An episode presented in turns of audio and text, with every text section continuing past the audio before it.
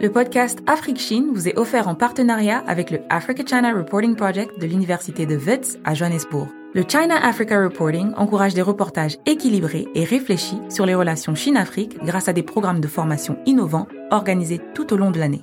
Pour plus d'informations, allez sur le site www.africachinareporting.com.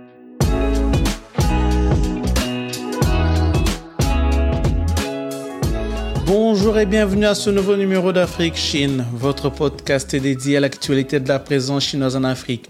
Et comme toujours, c'est Christian Jérôme pour vous entretenir pour les prochaines minutes dans une nouvelle conversation de la Chine en Afrique.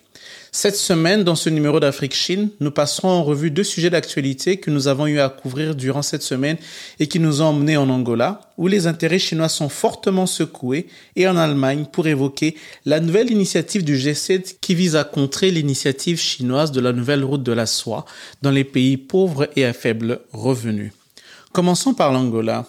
L'Angola où la Chine est fortement secouée par le gouvernement angolais qui lui a fait subir deux camouflés en l'espace de dix jours.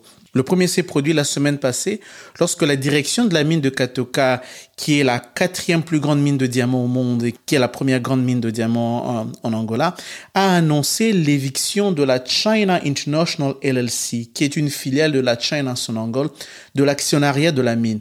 Cette décision est consécutive à une décision qui a été prise par le procureur général de la République l'année passée, en 2021.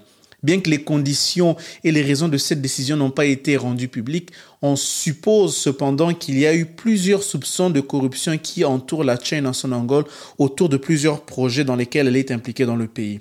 Il faut garder en esprit que la chaîne en Sonangol est une jointe venture entre la compagnie d'État angolaise Sonangol et une compagnie chinoise qui est basée à Hong Kong.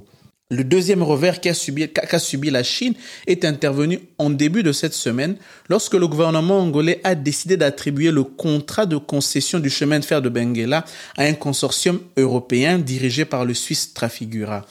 Le consortium européen Trafigura a été préféré au consortium chinois conduit par la CITIC et la China Railway, qui a pourtant rétabli ce chemin de fer long de 1344 km qui relie le port de Lobito sur la côte atlantique à l'ouest de l'Angola, à la ville de Lualu, qui est, elle, frontalière à la région préfère du Katanga, en République démocratique du Congo.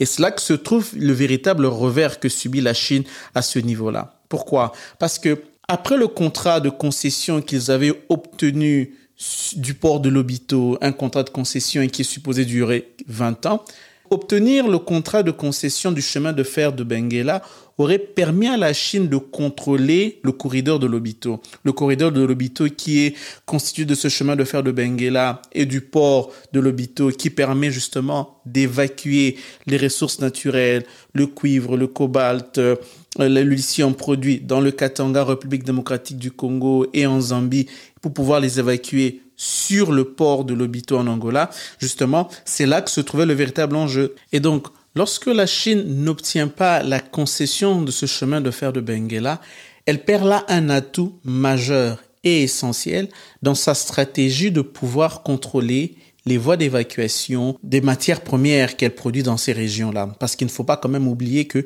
la Chine est un acteur minier essentiel et important dans cette région du Copper Belt en Afrique, en République démocratique du Congo et en Zambie, où elle domine très largement l'industrie de l'extraction et donc, ces revers que subit la Chine en Angola est quand même, sont quand même symptomatiques du nouvel environnement politique qui s'est installé en, en, Angola depuis 2017. 2017, lorsque le nouveau président Joao Lourenço a pris le pouvoir. Ce changement intervient aussi parce que le départ du régime dos Santos auquel étaient attachés plusieurs intérêts chinois et la volonté du président Joao Lourenço de pouvoir diversifier les partenariats de l'Angola ont rendu quand même difficile la présence et les intérêts chinois dans le pays. Petit à petit, la Chine a vu un déclin progressif de son influence dans le pays. La dépendance économique observée sous le régime dos Santos constituait un danger majeur pour le pays. Laissez-moi vous donner quelques chiffres des relations sino-angolaises. La dette angolaise à la Chine s'élève aujourd'hui à 21,4 milliards de dollars.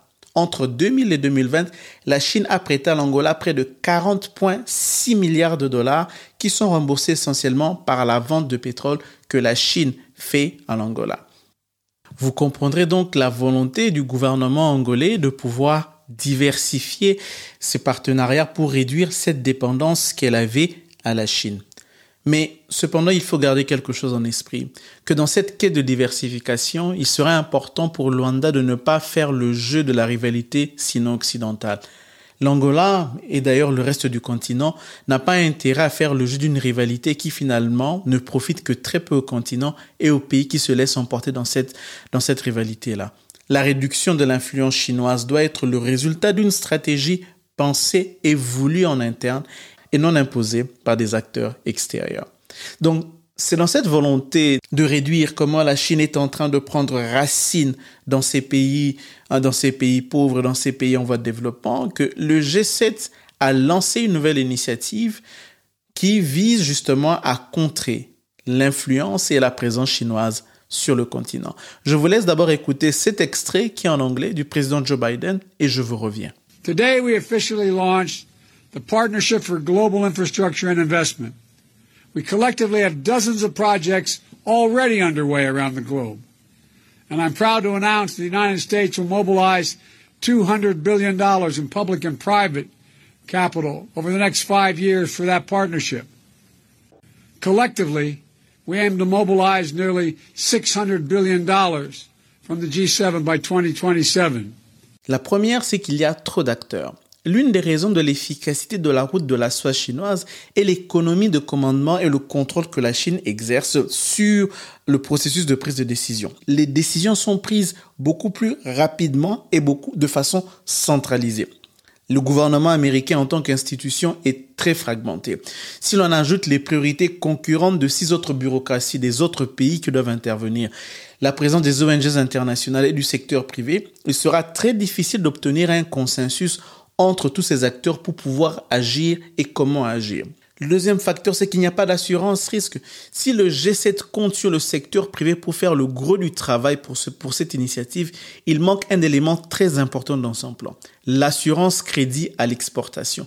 La sinosure de la, de la Chine est un facteur clé du succès de la nouvelle route de la soie chinoise. Elle a permis de conclure des accords et des de centaines de milliards de dollars. Les entreprises des pays du G7 sont souvent peu enclines à prendre des risques et insisteront sur les programmes d'atténuation des risques pour pouvoir soutenir et protéger leurs investissements dans des environnements généralement instables et euh, corrompus. Le troisième facteur, c'est la politique américaine. Les responsables européens se sont apparemment montrés réticents à l'égard du B3W, l'initiative qui venait de passer, parce que le président américain n'avait pas réussi à faire passer son programme d'infrastructure au niveau du Congrès cette barrière pourrait se lever à nouveau. Étant donné qu'il est largement prévu que les républicains reprennent le contrôle de la Chambre cet automne et qu'en même temps, et peut-être même la présidence en 2024, il est très difficile de voir les Européens être prêts à se lancer dans un projet aussi colossal tant qu'il n'y a pas de certitude quant à ce qui va se passer au niveau de la politique américaine. Et la quatrième raison, c'est la récession qui arrive.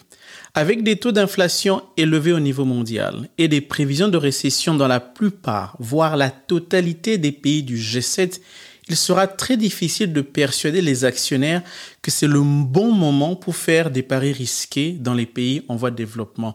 En prenant en compte tous ces facteurs, il est difficile de voir comment cette nouvelle initiative du G7 va subir un sort différent de ses prédécesseurs. En tant qu'Africains, nous ne pouvons que souhaiter sa réussite dès lors qu'elle vise à aider les pays en voie de développement. Cependant, il ne faudrait pas que cette initiative vise d'abord à contrer la Chine dans nos pays. Elle devrait avoir comme priorité le développement des pays concernés. Et c'est pourquoi dans son exécution, il faudra que les dirigeants de ces pays aient voix au chapitre, quitte à frustrer les pays partenaires qui pourraient avoir, eux, des priorités différentes. C'était là l'essentiel de l'actualité que nous avions eu à couvrir cette semaine sur le projet Afrique-Chine. Pour le reste, je vous invite à visiter notre site internet pour rester connecté sur l'actualité de l'engagement de la Chine en Afrique. C'est sur cette note que je vous laisse et que je vous donne rendez-vous la semaine prochaine pour un autre numéro d'Afrique Chine. La discussion continue en ligne Rendez-vous sur facebook.com slash afriquechine pour partager vos réflexions et réactions sur l'émission.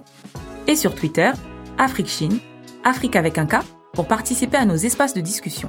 Vous pouvez aussi suivre Géraud sur Twitter, sur Christian Géraud, en un seul mot. Et n'oubliez pas de vous abonner à notre bulletin d'information bi-hebdomadaire en ligne sur l'actualité de la Chine en Afrique en allant sur www.projetafriquechine.com slash s'abonner.